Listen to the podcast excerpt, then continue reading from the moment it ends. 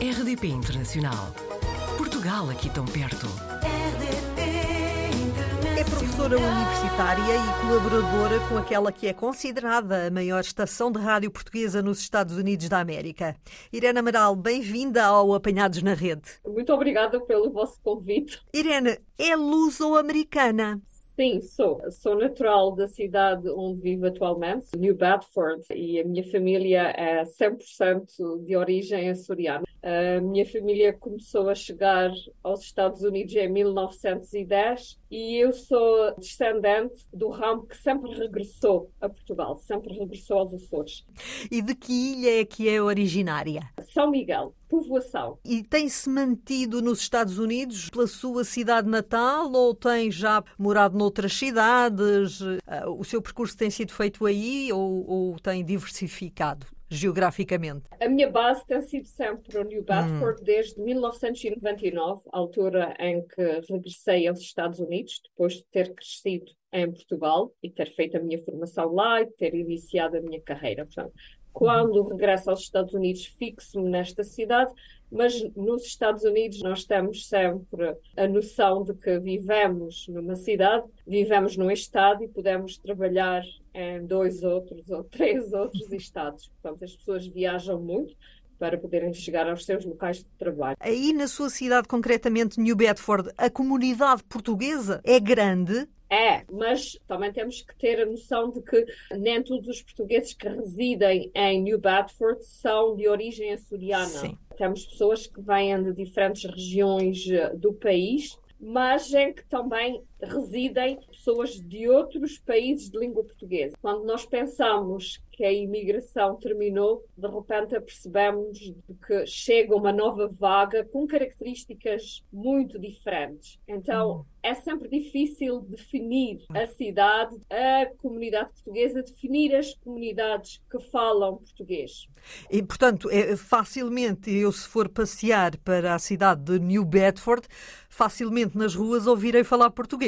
Vai, vai ouvir falar português, mas também vai começar a ouvir falar muito espanhol espanhol. As comunidades hispânicas também se estão a fixar e estão a ocupar os espaços mais uh, urbanos, uma vez que há a tendência depois das pessoas que, ao fim de alguns anos nos Estados Unidos, optam por se mudar para os subúrbios. Então, isso também é muito visível. Tive a oportunidade de dizer na introdução que é professora universitária. Ser professora foi uma vocação ou aconteceu? Eu pertenço àquela geração do pós-25 de Abril. O país está a mudar e era preciso parar uh, muitos professores, não é? Para modernizarmos Sim. o sistema de ensino eu faço parte deste grupo. Eu termino a minha licenciatura em 89, via ensino. Nem sequer tivemos muito tempo para pensar nas nossas opções profissionais.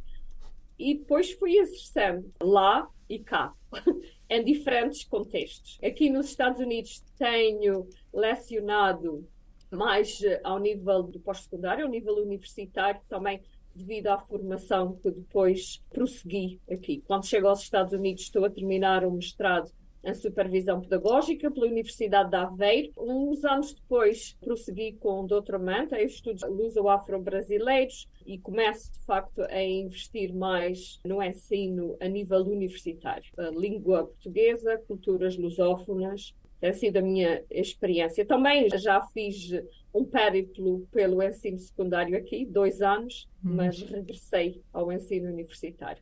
E continua a investir na sua própria aprendizagem. Atualmente está a estudar. Sim, aliás, a experiência nos Estados Unidos deu-me isso. Preparou-me para o que, em teoria, eu hum. já tinha aprendido. Atualmente estou a fazer um mestrado em Ciências de Informação. Talvez porque a Irene Amaral colabora com a rádio WJFD. Como é que surgiu esta colaboração? Algum gostinho particular pela rádio? Surgiu há 10 anos e resultou de uma entrevista. Fui fazer à rádio e depois houve uns contactos posteriores e eu comecei a colaborar com a rádio, inicialmente na área de entretenimento, depois diariamente a fazer um apontamento noticioso Portanto, sou responsável por um apontamento chamado Notícias da Nova Inglaterra, para uhum. além de depois também colaborar ao nível de entrevistas com um perfil mais cultural e já estou a caminho dos 11 anos na WGFD a fazer essa colaboração. Estou a falar com uma colega. estou a falar com uma colega, muito bem. Gosto de fazer o que faço, mas também quando nós estamos em contextos de imigração, o facto de dominarmos a língua acaba por nos lançar em certos desafios. Somos chamados a fazer e a participar em projetos nos quais se calhar não participaríamos se estivéssemos a residir em Portugal. As pessoas de certa maneira aventuram-se, não é, a fazerem projetos, a participarem em ações e foi um pouco isso também da minha parte quando iniciei o meu trabalho na Rádio WGFD. Sei que é responsável atualmente pela Biblioteca da Casa da Saudade. Fala-nos um pouquinho desse projeto. O que é que é esta Casa da Saudade? Esta biblioteca é criada a 25 de abril de 1971, portanto, antes do período revolucionário, e é uma biblioteca que na altura é criada pela iniciativa de algumas lideranças comunitárias que acharam que era importante haver uma biblioteca para que as pessoas mantivessem o seu contacto com a língua e com a cultura. É uma biblioteca pública, porque foi integrada no sistema de bibliotecas públicas de New Bedford e tem vindo a apoiar as comunidades de língua portuguesa, nomeadamente, ao longo destas últimas cinco décadas. É uma biblioteca que tem sido enriquecida com obras que têm chegado muitas origens. Temos ofertas da Gulbenkian, do Instituto Camões. Tem tido essa responsabilidade aqui na cidade de New Bedford e um uhum. pouco na área à volta. Tem sido um exercício de democracia cultural e de diplomacia cultural, porque não estando inserida no sistema universitário, tem feito muito essa ponte necessária entre as pessoas e a cultura.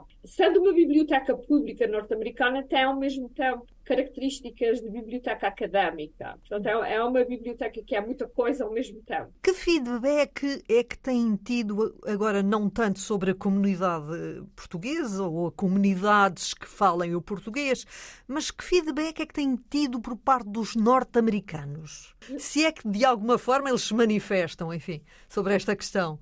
A biblioteca Casa da Saudade está localizada na cidade de New Bedford e esta cidade como tem uma presença portuguesa bicentenária, tudo o que é português não é estranho. Então, esta biblioteca é vista com naturalidade, porque uhum. já ninguém é somente um produto de uma etnia. As uhum. pessoas já são descendentes, já convivem há largos anos com as diversas comunidades que fazem parte desta cidade. Esta é a única biblioteca pública portuguesa dos Estados Unidos da América. Exato, é, é sim. E por isso merece muito carinho. Irene Amaral, com todas estas atividades, eh, tem algum tempo para descontrair, para relaxar? Tem algum hobby? Tento, tento. Esta é a melhor altura do ano para descontrair aqui na Nova Inglaterra. As paisagens são mágicas. Eu nunca perco o fascínio pela paisagem da Nova Inglaterra. Um dos meus maiores prazeres é perder-me nas estradas rurais daqui da região. Gosto também de fotografia. Descansar não é fácil aqui nos Estados Unidos. Se nós não pusermos um travão, de certa maneira estamos constantemente ocupados. Eu diria que o mais importante é ter a paz interior. Disse-nos também que é apaixonada pelo movimento maker. Pode explicar-nos o que é este movimento maker? Tendo crescido nos Açores, hum de certa maneira, as minhas bases vêm daí. Eu acredito muito no potencial dos seres humanos em criarem vidas autónomas em relação às ofertas capitalistas. Essa forma de estar na vida é uma forma que nos permite criar autonomias, não estarmos constantemente dependentes do que possamos ter de comprar permite-nos ficarmos um pouco protegidos em relação às campanhas publicitárias brutais. E é uma forma também de exercer a nossa criatividade humana. São valores que fazem parte da nossa tradição portuguesa. Irene, temos falado da cidade de New Bedford muito na perspectiva portuguesa, do imigrante. Mas agora gostava que me falasse um pouco da cidade. Como é que é a cidade de New Bedford? Se eu agora quisesse ir morar para aí, facilmente arranjava uma casa e são acessíveis monetariamente. Fale-me um pouco da cidade onde vive. É uma cidade que tem atravessado vários períodos da sua história tendo já sido uma das cidades mais ricas do mundo no tempo da baleação. É uma cidade com um passado industrial muito forte e é uma cidade que agora está a tentar encontrar o seu futuro com as novas tecnologias, com o facto do serviço de comboio vai ser retomado, digamos, após algumas décadas de interrupção. Então é uma cidade que está em mudança, já é uma cidade cara, portanto não é fácil arranjar um apartamento a preço moderado. As pessoas estão a sentir que é difícil difícil arranjar apartamentos e que é difícil depois prosseguir com os pagamentos. Claro. Também adquirir casa tornou-se nos últimos anos complicado. E os bens consumíveis também não são baratos? Sim, atualmente nos Estados Unidos estamos a enfrentar problemas muito semelhantes ao que eu assisto em Portugal. O que se passa aqui é que a economia é maior, é mais dinâmica,